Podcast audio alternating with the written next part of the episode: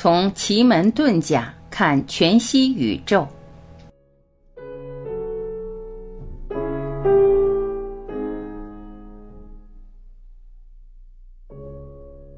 根据古今图书集成记载，奇门遁甲起源于四千六百多年前，黄帝和蚩尤在涿鹿大战。蚩尤身高七尺，铁头铜身，刀枪不入，会呼风唤雨。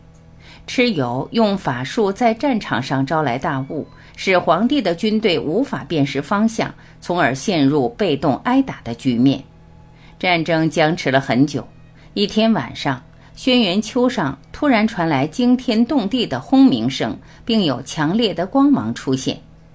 皇帝和部众匆忙跑去观看，见一道彩虹自空中缓缓降下。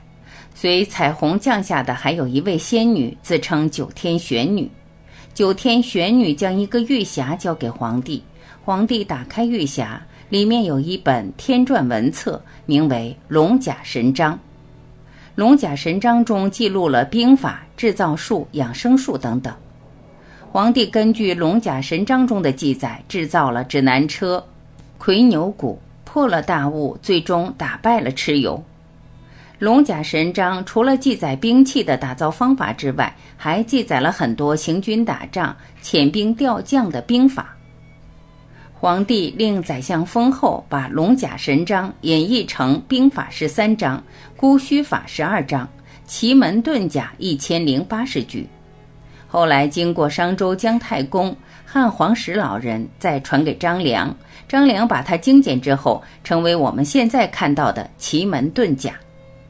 这个是奇门的起源故事。其实随便百度一下，就会对奇门遁甲有个大概的了解。奇门遁甲又被称为帝王之术，是辅助开基创业之术。古时奇门遁甲用于攻伐、排兵演阵、治国平天下，平民百姓是不允许学习使用的。如有学者，一律当斩。从本质上讲，奇门遁甲通过对宇宙做分层次的描述，全面揭示宇宙时空对人及其思维的作用规律。自然也就有了另一种理解，在众多术中，其位置为帝王。奇门遁甲的名称什么意思呢？奇为三奇，乙、丙、丁，也可理解为奇迹。测任何事情遇到这三奇的都是很吉利的。三奇在天为日、月、星，对应我们看到的物品就是诸如葫芦、花草、灯笼、灯烛、香等。这是古人看待事物的方法，天人相应，天一合一。门为开门、修门、生门、伤门、度门、景门、死门、经门，共八个门，与八卦相对应，代表人事，是对人事的高度概括。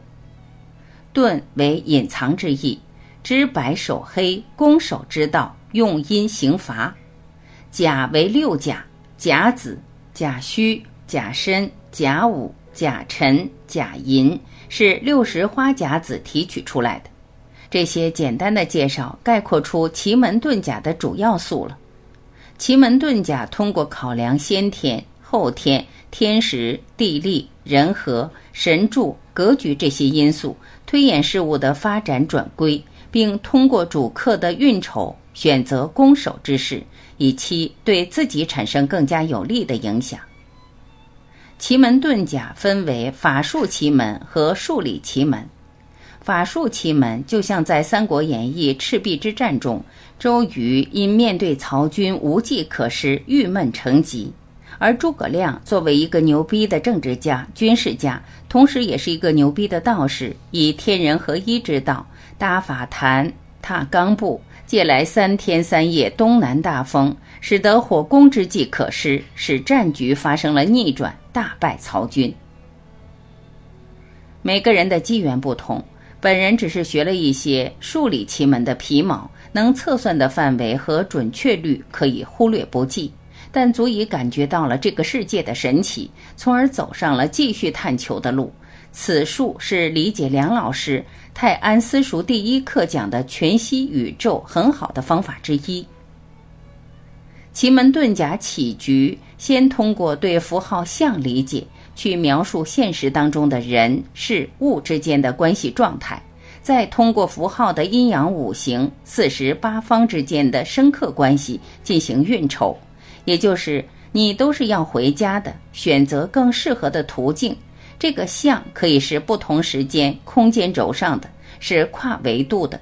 也就是说，可以算出以前发生的、现在正在发生的和将来要发生的事，以及家宅的风水、今后几年的事业旺衰、东西丢哪儿了、求学结果、疾病的表与里、体育赛事结果、两国战争胜败、头天晚上的夫妻吵架或者啪啪啪等等，没有测算不了的，只有想不到的。同样一个能量体，在不同的人心中或者世界中呈现的像不同，这个像可以理解为图像或画面。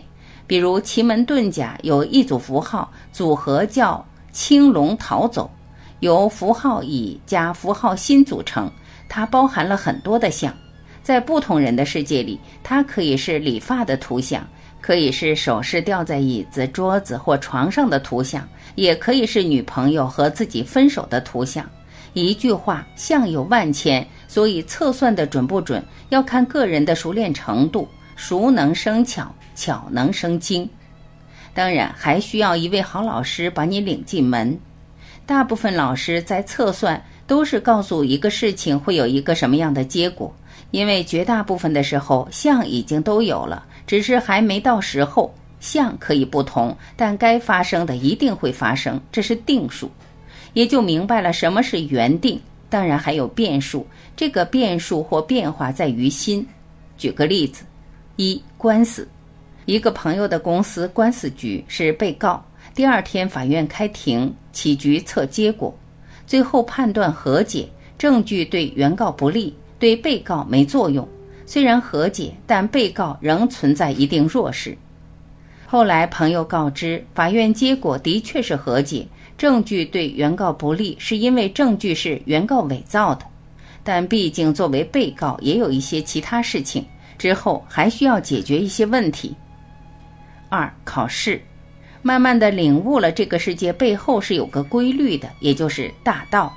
会让思维意识跨越第三维度，进入第四维度，在时间轴上看事情，也就是说，可以感受到世间万物的成住坏空，而不是仅限于眼前的今天、明天，甚至可以真正的能看到生命的始终、国家的兴衰、文明的周而复始、星球的重生。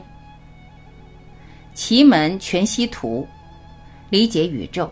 用奇门遁甲来理解全息宇宙是非常合适的诸多方法之一。假设这个时间，一位女士咨询婚姻感情，从局中就可以看出女方的性格任劳任怨，最近有口舌争吵，对男方非常不满，因为男方有了外遇。女士可能有肠肺或者肝胆类的疾病，公司项目上因有贵人相助，会收获很大的利润。在奇门局中，同一个符号在不同的事情上所呈现的像是不同的，也可以想象成同一个的投影源的不同的角度会投影出不同的像。这个投影源就是心。法法通道，术术含道。我们每个人学习、掌握、理解的，都无一不含有这个世间的道。奇门只是适合我对这个世界深刻了解的开始，让我感受理解了道的存在。不能说奇门是唯一，因为每个人给自己设定的角色不同，每个人一直都在给自己安排最适合自己的人生经历和最适合自己的方法。所有的一切都有各自的方法、各自的术，都是可以通道的，道无处不在。其实每个人自己最关注的、最喜欢的、最擅长的，就是自己领悟生命的最好方法，适合自己的才是最好的。境由心生，我们所有看到的、感受到的世界，都是我们心的全息投影。整个世界是所有人的心的投影，也就是我们现在看到的世界的形态。这个世界我们称之为物质世界。物质世界有大家共同制定的规则，比如人是在地上行走的，鸟是在天上飞的，人不可以穿墙而过，生与死是物质世界的大规则。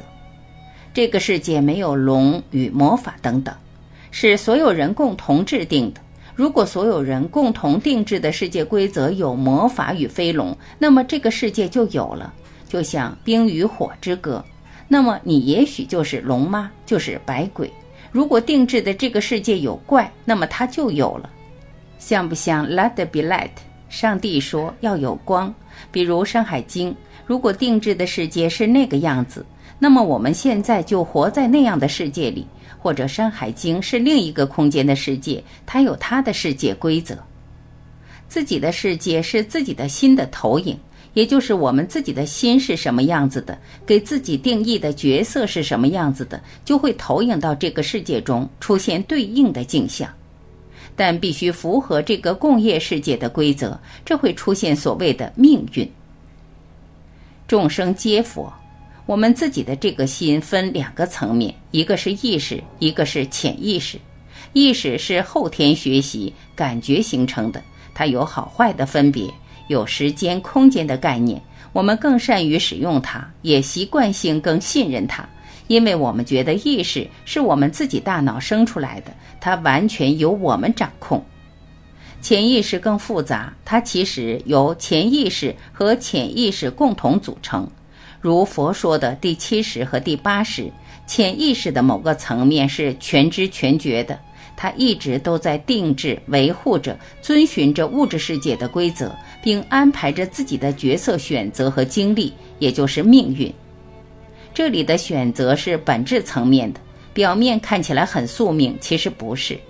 心是命运的缔造者，或者说命运的脚本是心写的。而这个脚本是在出生前或三岁前就完成了。假设一个人给自己定制的角色是音乐家，那么他的生命中就会出现不同的场景，激活对音乐的兴趣，然后学习、从业或者创业等。不管他的家庭环境如何和自己的意识层面选择如何，如怀疑、恐惧，就像电影《Coco》。再比如，如果定制了自己的角色是一个经历了婚姻遭到背叛的男性或者女性角色，那么潜意识就会安排去跟会背叛自己的人相遇、相知、相爱，然后回归背叛这个人生脚本。这个背叛是跟这个人意识层面的分别有关系，也就是他对背叛的定义，所以意识层面就会痛苦。大多数人都会怨天尤人，抱怨命运。其实都是自己潜意识的安排，一切都是最好的安排，因为都是你自己的心的安排。对于一些人，只有经历了幸福、快乐、成功、衰败，回头看自己的这一生，才能有体悟，才会真的明白我是谁。未曾生我，谁是我？生我之时，我是谁？也就是苦海无涯，回头是岸。所以，感恩身边所有人，哪怕是欺骗、坑害你的人。其实，从这个角度来讲，这些坏人都是来帮你的。周围的每一个角色都是来帮助你发现自己的心性。每个人的本我心都是全知全觉的，他只是来扮演一个角色，配合你的角色的。也就是众生皆具如来智慧德相，但每个人都只在意识中，而无法识得本心本性。分别心蒙蔽，也就是只因妄想执念不能正得。每个人的潜意识很难被发掘。就比如女人的第六感为什么正确？跨维度直接调用，所以男人最怕女人的第六感，不用逻辑告诉你怎么推的，就是对的。算命翻牌或者一堆图片，选你自己最有感觉的图片，推断你的性格为什么准？你的潜意识知道这牌就对应你的心相，然后抽了这张牌，但意识感觉很神奇，他怎么算出来的？其实是你的潜意识告诉他的。如梦幻泡影，如果这个世界是所有人的心的投影，那么也就可以说是个大 VR 虚拟现实，假的。真到太难发觉是假的，以至于很多人认为信佛不争是逃避那个现实中失败的自己，是因为还不明白《道德经》里说的“为学日益，为道日损，损之又损，以至于无为”。无为而无不为。真的悟了道，可以无不为，自然也可以无为。不争就是争。所有我们看到的、认为是真的的那部分物质宇宙世界，其实只是完整宇宙中的极小一部分。色不异空，色即是空。刘峰老师讲过，用科学的语境表述的话，所有一切都是不同频率的能量波，在每个人不同的心中呈现出的不同的像。宇宙是全息的，波存有宇宙万物所有的信息，所以通过脉搏。波的频率跳动，能知道一个人的病做了什么事情，之前如何，以后又会如何。听声音，也就是声波，判断一个人的种种信息。我们看到的人也是波，所以也就理解了传统文化中的面相学、手相学。屋中的布局、屋外山水建筑物也都是波，也就理解了风水为什么会影响人。当然，这是从所谓科学的角度对波的理解。一切都是波，通过每个人的心的不同算法，呈现了不同的像。就像电脑硬盘储存的只是无数零和一，通过不同的解码呈现出了系统、图像、声音、人机互动等。我命由我不由天，心是投影源，境由心生。当改了心，也就改了投影源，境由心转。从一个频率改到了另一个频率，命运因此发生改变，但依然还在五行中，依然还在道中，但已经洞悉了其中的规则。那么，为何不让悲剧变喜剧，失败转成功呢？愿力、心力，境由心转。若见诸相非相，那么世界究竟是什么样子的呢？我后来感觉，其实世界没有一个绝对的表述，唯心是也，唯物是也，只是事物的一体两面，一阴一阳，没有所谓的对错，只是表述的层面不同，只是一个层面。你的心有多大，世界就有多大。接受了别人的世界，你的世界就会有更多的可能，更多的精彩。一沙一世界，奇门遁甲起局用的是现在的时间。八字用的是你的生日时间，八字能断人的一生，奇门能断所有的相。你选择了这个时间，就有一个对应你的时空出现。奇门遁甲就可以通过模型把你的新的投影呈现出来。所以我们不禁疑问：怎么时间就能反映出我的心啊？除非时间不是我们以前认为的昨天、今天、明天。什么是过去心不可得，现在心不可得，将来心不可得？的确，时间的概念是错觉，没有时间，时间只是一个宇宙状态表述点，只有无数个当下，当下就是你的心，就是你的诸多前世、现世、来世，这些都是你的心的无数投影，一切互为因果，影响对应都是同时的，就像星际穿越。主角在那个环境下同时贯穿了不同的时空，这些时空是平行的，已经失去了时间的概念。梁东老师课上说过，我们现在所处的世界就是一条故事线，我们每一个人现在的这一生，只是选择用我自己这个人的感受、经历去体验、感悟这个世界。每一个人也曾经用各种视角感悟过。我们当下就在从有宇宙以来所有的生命来感悟着这个世界，我们只是屏蔽了其他的所有，屏蔽了我们就是老子、庄子、亚历山大、爱因斯坦、犹大、秦桧、花草虫鱼，是否能领悟无人相、无我相、无众生相、无受者相？最后用蔡志忠老师的书《全像宇宙投影》中的一段话结束吧。截取树上的任何一段树枝，可以插枝培育成长为另一棵完全一样的树。原本的任何枝干、任何一部分都含有整棵树的完整本质。人的十兆个细胞中的每一个细胞都包含了整体。如果其中有个细胞误以为自己是自己，从自己的观点来看待一切，那么它便是偏见，不知道自己也是整体。同样，我们人也忘了，我们每一个人也是另外的每一个人。我们就是世界，我们本就天人合一。